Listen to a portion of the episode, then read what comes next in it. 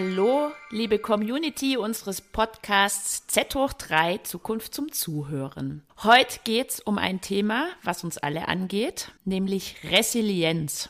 Da draußen, wie sieht's aus? Das, man hört es gerade so oft, wenn man sich mit den Leuten unterhält. Das erste Halbjahr ist schon wieder fast vorbei. Es ist total stressig da draußen und man kann gar nicht so schnell die Dinge verarbeiten, wie sie um einen rum passieren. Und genau darüber würde ich mich gerne heute unterhalten mit Eike Wenzel vom Institut für Trend- und Zukunftsforschung in Heidelberg. Eike, ich hoffe, du bist da. Jawohl. Hallo, grüße euch. Und mit Klaus Gaucher von der Hochschule Nürtingen-Geislingen. Auch du bist bestimmt da. Auch ich bin da und sage Hallo. Und ich bin Mirja Eckert von The New aus Stuttgart. Resilienz. Ich habe es ja gesagt, ein Wort, was ich finde, kann man gar nicht so einfach aussprechen. Viele von euch haben es gehört. Ich denke fast sogar alle schon da draußen. Vor allem seit der Pandemie tritt dieses moderne Wort immer mehr in den Vordergrund. Ich habe mir das mal angeschaut, sogar im Bundesministerium für wirtschaftliche Zusammenarbeit und Entwicklung gibt es eine Definition von Resilienz. Übersetzt wird es dort mit Widerstandsfähigkeit. Und da steht auch, bezogen auf den Menschen, beschreibt Resilienz die Fähigkeit von Personen oder Gemeinschaften, schwierige Lebenssituationen wie Krisen oder Katastrophen ohne dauerhafte Beeinträchtigung zu überstehen. Ich lasse das Ganze erstmal sacken. Also als Einstieg Resilienz gleich Widerstandsfähigkeit. Und wie stelle ich mich den Veränderungen da draußen und verpackt das auch so, dass ich es gut für mich in meine, mit dem Blick nach vorne mitnehmen kann. Jetzt arbeitet es bestimmt schon in dem einen oder anderen.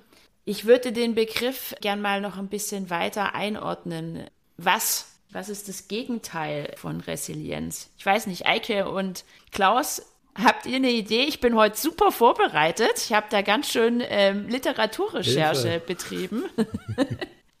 habt ihr einen Tipp? Was ist das Gegenteil von Resilienz, Widerstandsfähigkeit? Das Gegenteil von Resilienz, würde ich sagen, ist Verwundbarkeit. Wobei Resilienz nicht heißt, dass man unverwundbar ist, ähm, aber dass man anfällig ist und nicht wieder auf die Beine kommt. Also dass man seine mhm, Handlungsfähigkeit mhm. verliert oder als System einfach seine Systemfunktion verliert. Dass ein politisches System völlig kollabiert und dann eben in einen anarchischen Zustand übergeht. Das wäre das Gegenteil von Resilienz. Sehr gut. Das zeigt mir wieder, was für kompetente äh, Ansprechpartner und Mit Mitstreiter ich hier habe. Ähm, genau, Verwundbarkeit, Vulnerabilität.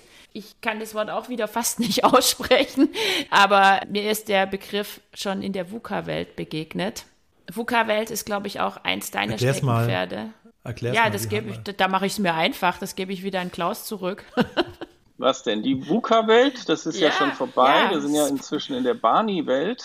Muss ich die VUCA-Welt noch erklären oder schon die Barney-Welt? Ja, bitte. Komm, mach den eleganten Übergang. Ich hasse Abkürzungen. Also die, die VUCA-Welt ist, äh, hat sich, glaube ich, in den letzten Jahren ziemlich weit rumgesprochen und meint mit diesen vier Begriffen äh, volatil, also sehr stark schwankend, äh, unsicher, das U, das C für komplex und das A für ambivalent, also dass Dinge ja, nicht mehr einfach richtig oder falsch sind. Und jetzt gibt es eben schon die ersten Trend- und Zukunftsforscher, die sagen, dass die VUCA-Welt ist das neue Normal.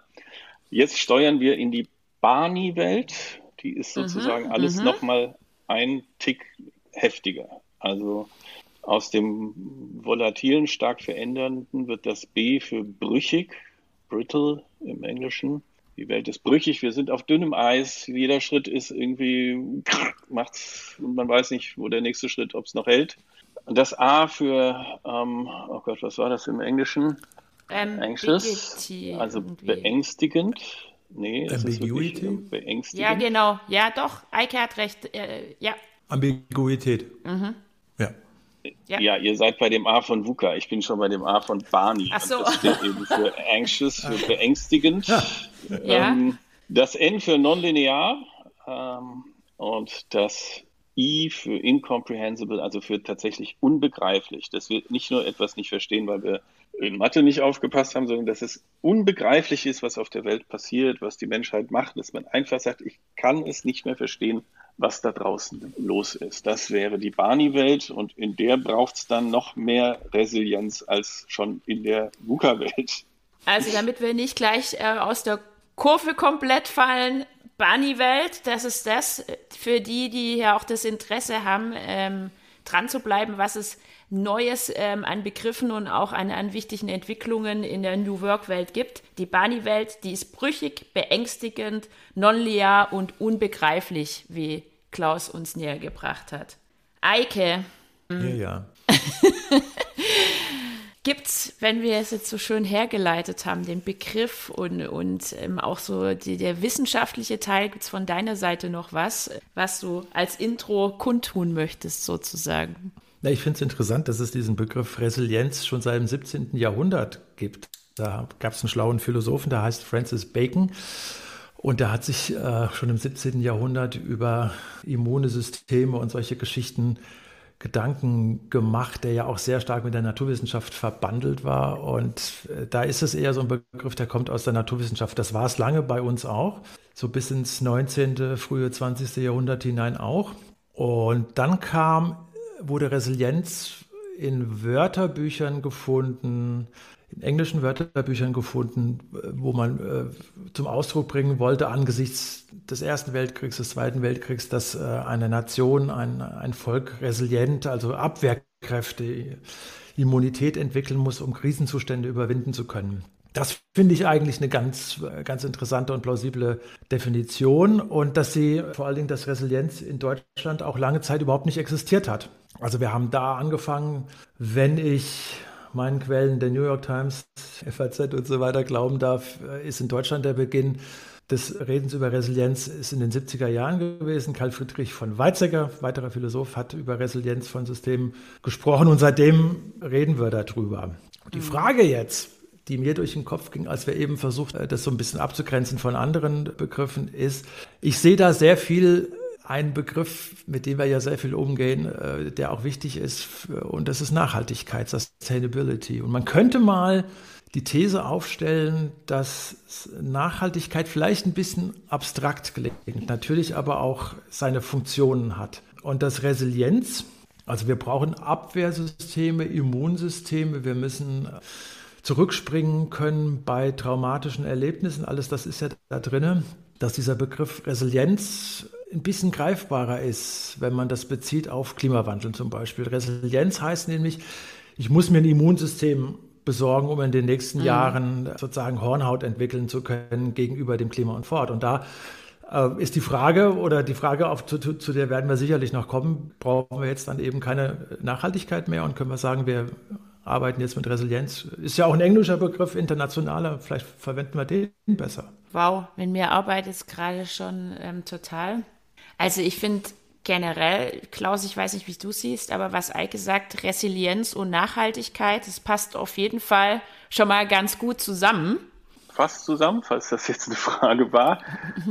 Die Ursachen dafür, dass Resilienz zu so einem Modebegriff geworden ist, wobei ich das jetzt nicht ähm, abwertend meine, der ist ähm, aus guten Gründen in Mode gekommen. Das ähm, hatte mit der Corona-Pandemie zu tun. Und jetzt kann man natürlich auch, wie man ja festgestellt hat, die Corona-Pandemie wieder in den Kontext von Nachhaltigkeit stellen, wo das ursächlich herkommt. Letztendlich haben alle unsere Krisen mehr oder weniger mit Nachhaltigkeit zu tun. Und insofern auch die Reaktion zu fordern, dass Systeme äh, resilienter werden müssen, hat mit den vielen Krisen zu tun. Die vielen Krisen haben mit Nachhaltigkeit zu tun. Also hat auch Resilienz was mit Nachhaltigkeit zu tun, ist aber nicht einfach mhm. ein anderer Begriff für das Gleiche, sondern schon in meinen Augen ein ganz anderes Phänomen. Aber was, ähm, was du sagst, da geht es in mir gerade weiter. Also ja, Resilienz und Krisen passen gut zusammen. Was auch so wie es Eike hergeleitet hat, finde ich zum Thema Nachhaltigkeit noch eine besondere Rolle ist, dass Krisen, die kommen und gehen. Und Nachhaltigkeit sagen wir ja auch immer, es bleibt. Wir müssen unser Leben lang und solange es die Menschheit gibt, mit den Ressourcen, äh, die wir zur Verfügung haben, wirtschaften und müssen da auch widerstandsfähig sein. Und das eben nicht nur über einen bestimmten Zeitraum, der, der endlich ist, sondern wirklich für die Ewigkeit. Also da Resilienz heißt ja hm? auch grundsätzlich mal, wie gehe ich mit Krisen um? Und Klaus hat eben darauf hingewiesen, das ist, glaube ich, ein wichtiger Punkt, dass wir verstärkt darüber reden, seit unsere Welt immer krisenanfälliger wird. Also wir sozusagen abends vor der Tagesschau oder wo auch immer, wo wir unsere Nachrichten konsumieren, feststellen können, Krisen nehmen immer zu, Krisen werden immer unvorhersehbarer, äh, unerklärbarer, es, es, es, passieren Sachen, die, die früher nicht passiert sind, also auch was Thema Klimawandel und so weiter angeht. Und ich glaube deswegen, wir haben im letzten Jahr, ich erinnere mich, dass, dass, dass ich Editorials geschrieben habe, häufiger, wo dieser Begriff Multikrise auftauchte, das haben wir so, na, was war so vor einem mhm. halben Jahr. Und Resilienz ist eben, das ist schon ein schöner Begriff, in den man sich gerne, den man gerne reinsteigt, wie in so einen Schlappen, weil wir sind, wir, wir merken, dass wir sehr viele Krisen zu bewältigen haben oder dass wir so viele Krisen haben, dass wir es äh, nur schwer bewältigen können. Und da ist dieser Begriff, versucht ja ein eigenes Immunsystem zuzueignen. Und da ist die Überlegung in Städten, äh, lasst uns mal an unserem Immunsystem arbeiten, an unserer Resilienz ist ja eigentlich nur naheliegend. Setzt dann voraus, dass wir aus einer Zeit kommen. Äh, das haben wir ja auch hier oft thematisiert. Also machen wir jetzt Veränderungen bei Design oder bei Disaster? Und im Moment sieht es ein bisschen so aus, als würden wir Veränderungen bei Desaster machen. Also als könnten wir möglicherweise, zumindest auf die Klimadiskussion jetzt beschränken, könnten wir viele der Folgen nicht mehr absehen, als würden Kipppunkte unweigerlich uns bevorstehen. Und da ist deswegen, kann ich mir die, die Konjunktur von Resilienz damit sehr gut erklären. Ich hätte auch eine These anzubieten, wo diese Konjunktur herkommt für den Begriff. In der Nachhaltigkeitsdiskussion war und ist es vielleicht immer noch äh, relativ ähm, häufig vorgekommen, dass die einen gesagt haben, wir müssen jetzt irgendwie diese äh, Erderwärmung stoppen bei 1,5 Grad oder X. Und die anderen gesagt haben, ähm, das werden wir wahrscheinlich nicht schaffen und wir müssen uns anpassen an die äh, wärmeren Dings. Und diese ach ja, und wenn wir uns anpassen, dann heißt es, dass wir nichts mehr tun müssen. Da gab es so einen komischen äh, Konflikt. Ja? Wer für Anpassung war, hat quasi die Ziele aufgegeben. Und das mhm. Charmante an dem Resilienzbegriff ist, dass er diesen Widerspruch ein bisschen auflöst. Ja? Ich kann jetzt beides tun. Ich kann adaptive Resilienz und transformative Resilienz, um noch zwei weitere Fremdwörter dazuzugeben, ähm, die sich nicht so sehr widersprechen, wie das in dieser Nachhaltigkeitsdebatte der Fall war oder zu sein schien. Es war ein Scheinwiderspruch. In Resilienz, das heißt, ich kann mich sowohl anpassen an die äh, krisenhaften Umgebungen und trotzdem kann ich aber auch versuchen, sie zu verändern oder zu verhindern, die Krisen. Das ist überhaupt kein Widerspruch mehr. Mhm. Weißt ihr, wisst ihr, was ich meine? Habe ich das. Ja, also so wie du es gerade erklärst, muss ich ja gerade jetzt mal dann an dich die Frage in den Raum schmeißen. Glaubst du, dass es ein neuer Megatrend wird?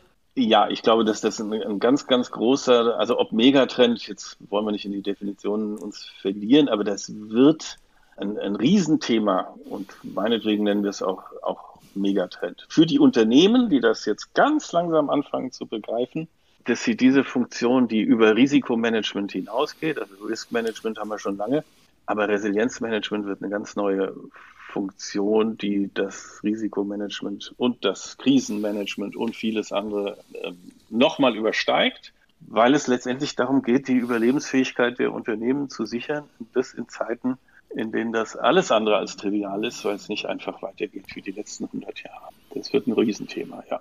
Es wird vielleicht deswegen nicht dieser Megatrend wie Gesundheit oder andere, weil ich noch nicht sehe, dass man damit jetzt Milliarden Märkte ähm, schafft und erobert. Aber mhm. da bin ich vielleicht auch, das halte ich aber auch nicht für ausgeschlossen, dass das ein Markt wird, auf dem man Resilienzberatung kaufen kann, auf dem man zumindest Know-how verkaufen kann. Boston Consulting Group, die Leute sind alle in dem Thema drin seit etwa einem Jahr, publizieren die wie bekloppt zum Thema Resilienz. Ähm, das ist sicherlich kein Zufall.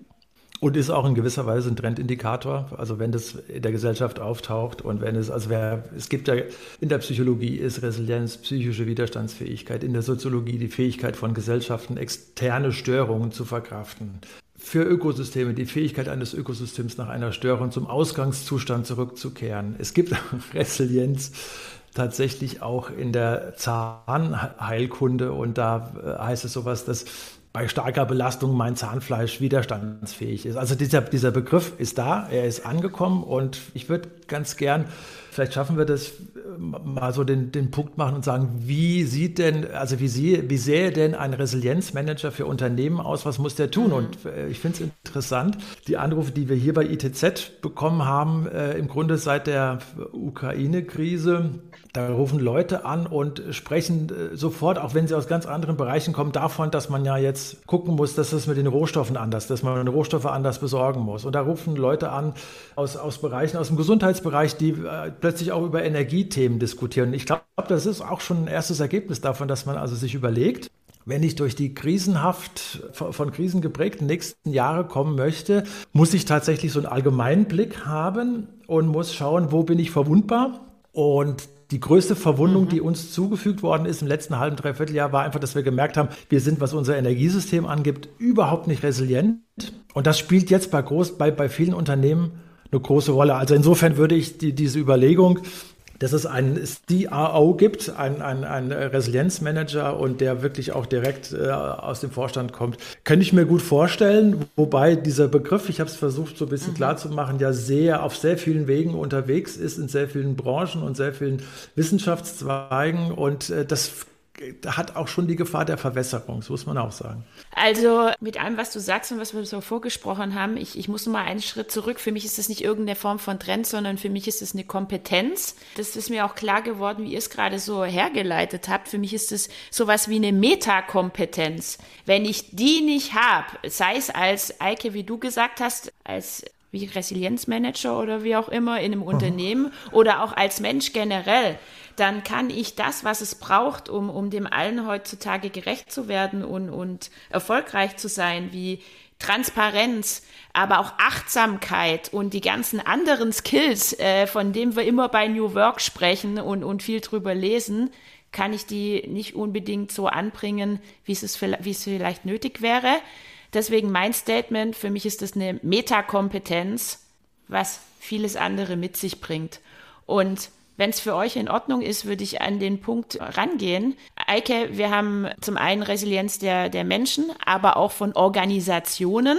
Du mhm. hast als Beispiel die Arbeitswelt gebracht. Ja. Lasst uns da mal eintauchen. Das ist ja schon ein ganz schön großes Ding in puncto Widerstandsfähigkeit, was da gerade so auf die Wirtschafts- und Arbeitswelt, Unternehmenswelt einbricht. Wie kann denn ein Unternehmen resilient sein? Oder, oder Klaus, ich glaube, du wolltest starten? Ja, Bei ich meinen bin fünf nicht gleichzeitig gestellten Fragen.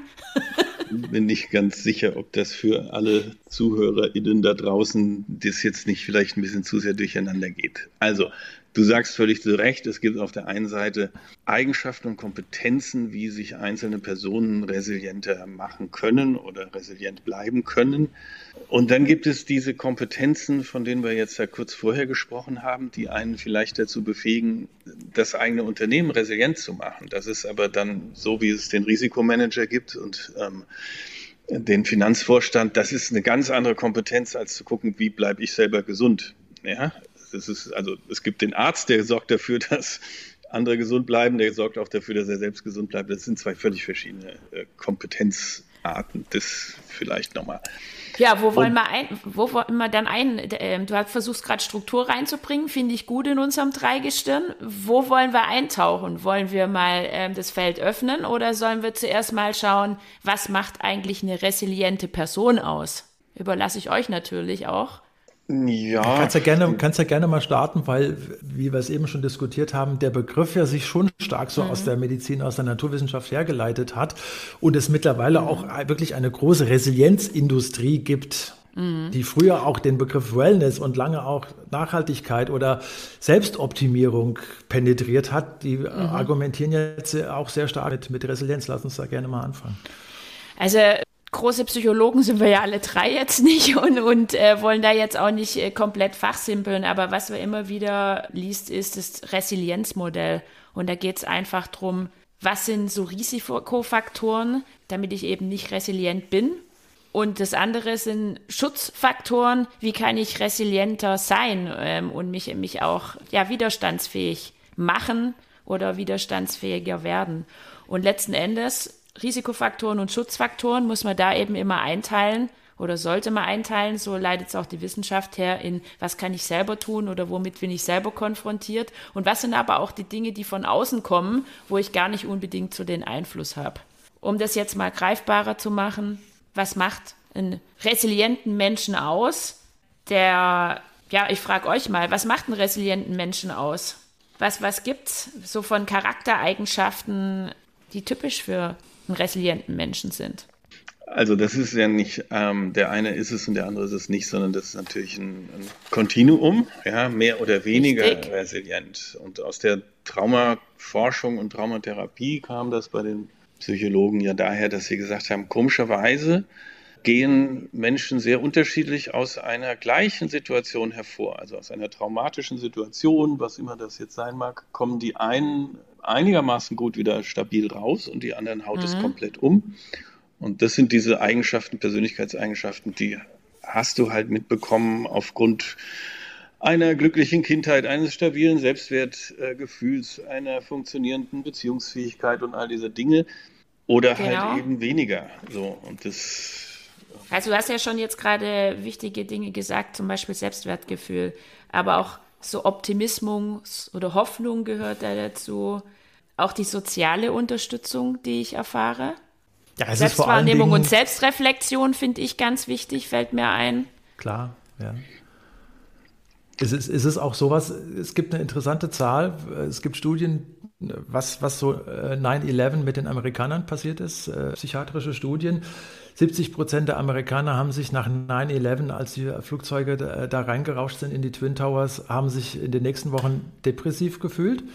Äh, aber 60 Prozent in der anderen Studie fühlten sich auch, dass sie durch dieses Traum, wirklich globale traumatische Erlebnis irgendwie auch und durch die Verarbeitung widerstandsfähiger geworden sind, resilienter geworden sind. Und wie sind sie das geworden? Ihr habt es ja gerade schon, schon rausgearbeitet. Vor allen Dingen deswegen, weil man die Situation angenommen hat, äh, die, die schockhaft war, weil man sich sozusagen auf diese Realitätsebene bezogen hat. Da ist etwas passiert. Was mache ich damit? Wie gehe ich damit um? Man hat sich sozialisiert, man hat versucht, Empathie zu leben, man hat Trauerarbeit geleistet, hat sich aber auch in Gruppen so. Das ist ein, wäre für mich auch ein interessanter Ansatz bei dem Thema Resilienz, den mhm. man auch fruchtbar machen könnte in Arbeitsprozessen. Wie arbeiten wir in Gruppen zusammen und so weiter. Da kommen wir auch auf jeden Fall noch hin. Klaus hat Struktur gefordert. Ich bleibe dem treu. ähm, die Risikofaktoren bringe ich da noch mit rein. Da, da gibt's, ja, was fällt euch ein? Also mir fällt ein, so diese eigene Erwartungshaltung oder Angst vor Fehlern. Ähm, das, das ist schon hemmend für, für resilient, ähm, weil da geht man schon so ängstlich, finde ich, ran. Auch dieses zu viel Verantwortung fühlen und sich gestresst fühlen ist sicherlich auch nicht gerade ja, förderlich für In klassischen Definitionen Akzeptanz, also äh, mhm. den, den, inneren Perfektionismus loslassen, zu wissen, wo ich was verändern kann und zu wissen, wo ich nichts verändern kann. Lösungsorientiert zu arbeiten, statt den Kopf in den Sand zu stecken. Die Opferrolle, das ich, gibt das jetzt ja. wieder was in so Ratgebern, da ja. kommt die Opferrolle verlassen und Eigenverantwortung übernehmen. Enge Bindung, ein starkes persönliches Netzwerk stärkt mhm. Resilienz. Positive Zukunftsplanung, die sechste Säule im Resilienzmodell.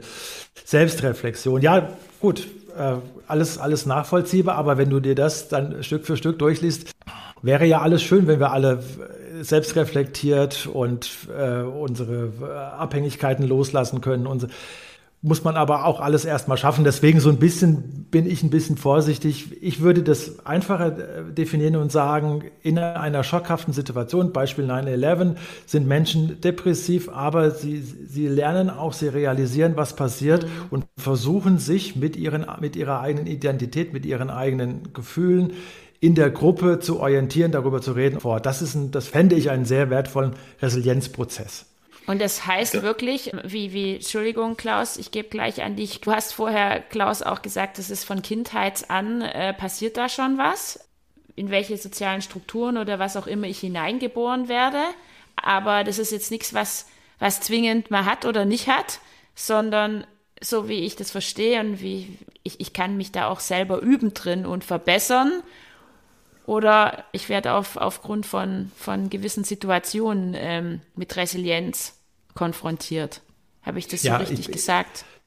Vielleicht, vielleicht ja. noch mal ganz kurz, wie ich also mir geht es um eine einfache Definition. Es gibt aus einer Studie, wo, wo Menschen befragt wurden zu ihrem Resilienzverhalten äh, und die sagten, they might find themselves thinking, I'm more vulnerable than I thought, mhm. but I'm stronger than I ever imagined. Also ich, ich merkte, dass ich verletzbarer bin, als ich eigentlich dachte, äh, aber sozusagen die Dramatisierung ist passiert und ich merkte dann, dass ich mich stärker fühle, als ich eigentlich dachte. Also das wäre sozusagen, so, so, so würde idealerweise ein Resilienzprozess funktionieren.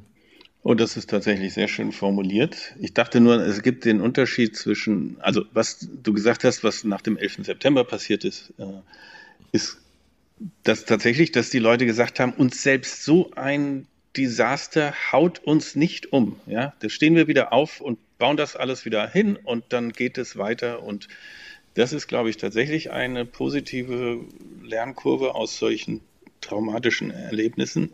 Aber, jetzt kommt das Aber, das, was wir mit der Klimakrise haben, ist ja nicht dieser einmal Moment, wo man irgendwie darauf reagieren kann, sondern ist ja dieses schleichende, vielleicht aber deswegen viel schlimmer depressiv machen wir, machende. Ähm, wir hatten ja auch schon mal die Folge über Zukunftsangst in der jungen Generation, die dann nicht mehr wissen, soll ich davor jetzt fliehen, kann ich nicht, ähm, dagegen ankämpfen, ja, ich kann mich auf die Straße kleben oder eben ich gehe irgendwie in die Depression, weil ich sage, ich kann ja eh nichts ändern.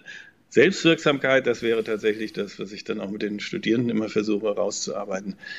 Raus aus diesem, ähm, ich kann doch eh nichts ändern äh, und sich noch kleiner machen, als man ist und dann in die irgendetwas tun. Und wenn es, weiß ich nicht, ist, ähm, eine Dachbegrünung äh, oder sonst was. Irgendwas Kleines kann ich tun und das fühlt sich dann besser an und das stärkt dann auch vielleicht die Resilienz tendenziell schon, ja. Aber gut, wir sind jetzt nicht die Ratgeber und die Küchenpsychologen, die, äh, und das wollen wir jetzt glaube ich auch nicht werden, oder?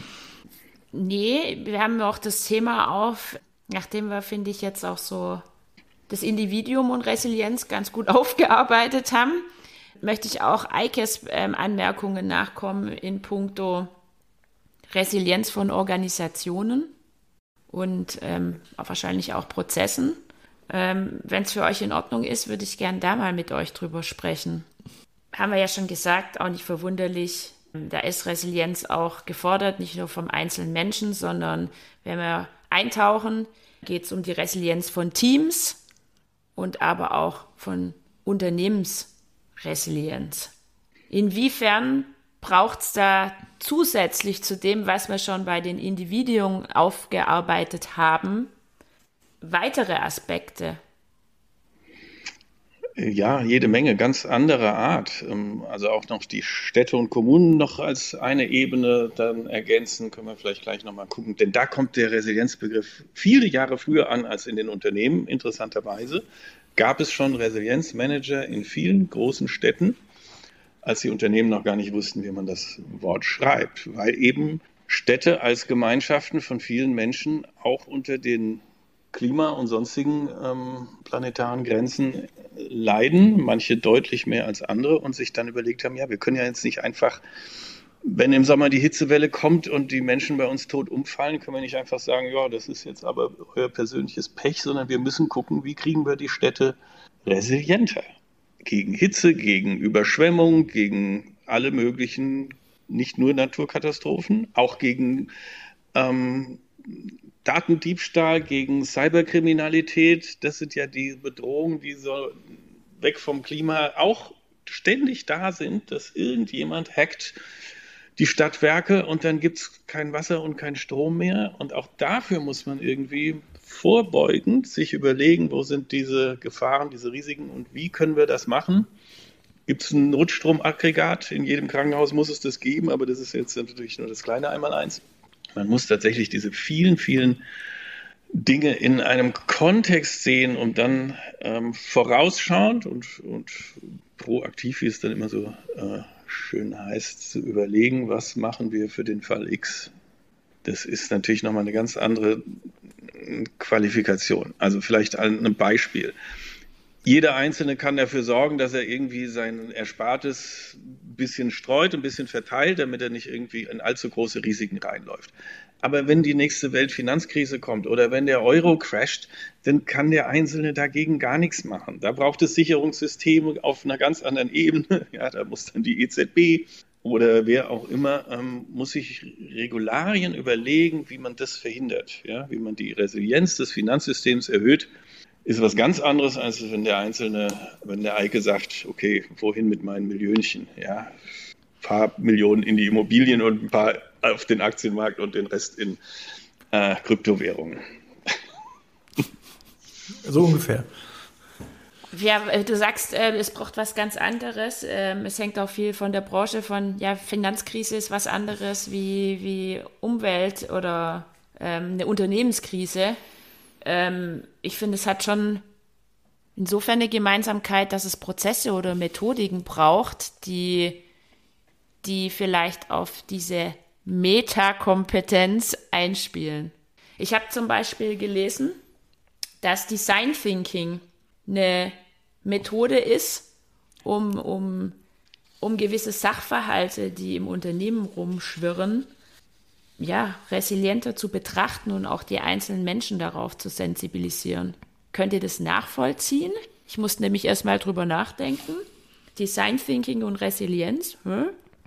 Ja, also ja. ein Ansatz, der, der von sich sagt, wir versuchen mit den Händen zu denken. Also relativ schnell äh, von dem, was im Kopf passiert, ins Arbeiten zu kommen und auch dabei in Kauf zu nehmen, dass man schöner scheitern kann, indem irgendwas nicht funktioniert. Also so wie wir eigentlich Energiewende auch machen äh, und das von außen halt so ein bisschen mittlerweile ja gar nicht mehr so gelitten würden in unserer Gesellschaft, dass wir also in eine neue, in äh, neue Welt der Energienutzung, der regenerativen Energienutzung aufbrechen wollen.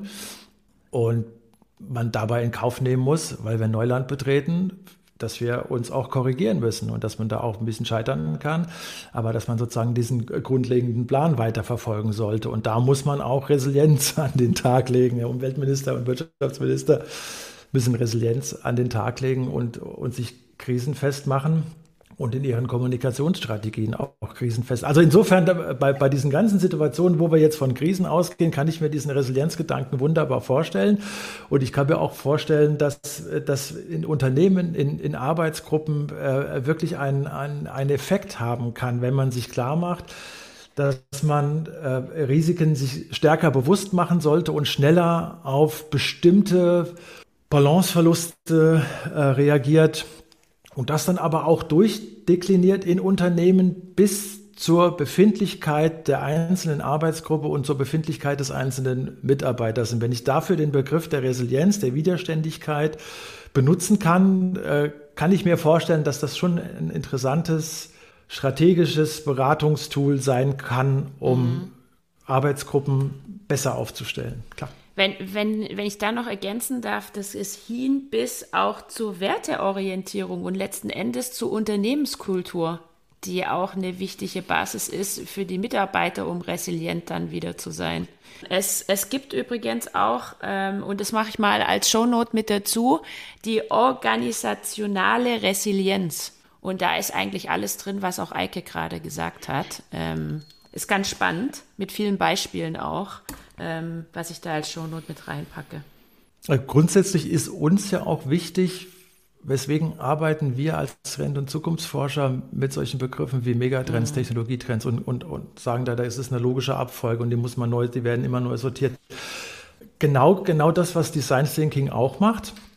Über Megatrends versuchen wir, das in den Griff zu bekommen, was in den nächsten zehn Jahren wahrscheinlich wird und schauen uns die größten Veränderungstreiber an. Und insofern bin ich, äh, der ich mich ja wirklich schon seit Jahren und viel mit Megatrends beschäftigt habe, auch ein Fan dieses, dieses Resilienzbegriffs, weil wir machen nichts anderes. Wir machen auch bei unseren Studenten äh, im äh, MBA-Studiengang auch nichts anderes. Also wir wollen denen nicht einfache Antworten liefern, aber sie im Grunde zukunftsfähig machen, sie in die Lage versetzen, Zukunft planbar im Unternehmen zu machen. Und das ist eigentlich, und dafür gucken wir vor allen Dingen auch auf Megatrends, auf andere Trends, klar. Und das ist eine Haltung, die man auch, wenn man sich ein bisschen in das Thema reinliest, mit Resilienz beschreiben könnte.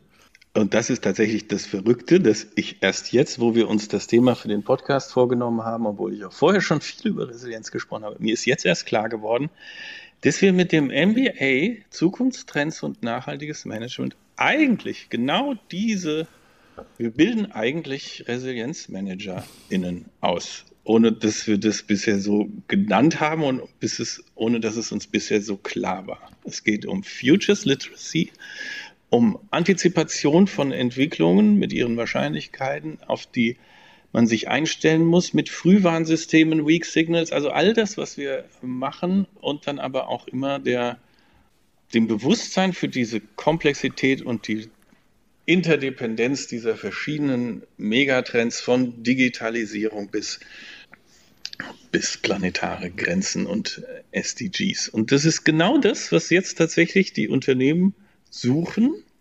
Ich habe die Deloitte, äh, den Deloitte Report schon eben mal kurz genannt. Die haben 700 Führungskräfte in Unternehmen befragt, in verschiedenen Unternehmen. 80 Prozent sagen, ja, unser Unternehmen bräuchte eigentlich diese Stelle eines Chief Resilience Officers. Haben sie aber nicht. Und jetzt kommt's. Das größte Problem, warum? Es gibt keine geeigneten Talente. Es gibt diese Leute nicht. Die müsste man erstmal ausbilden sagen 60 Prozent. Und das ist tatsächlich etwas, was mir jetzt erst so richtig klar geworden ist.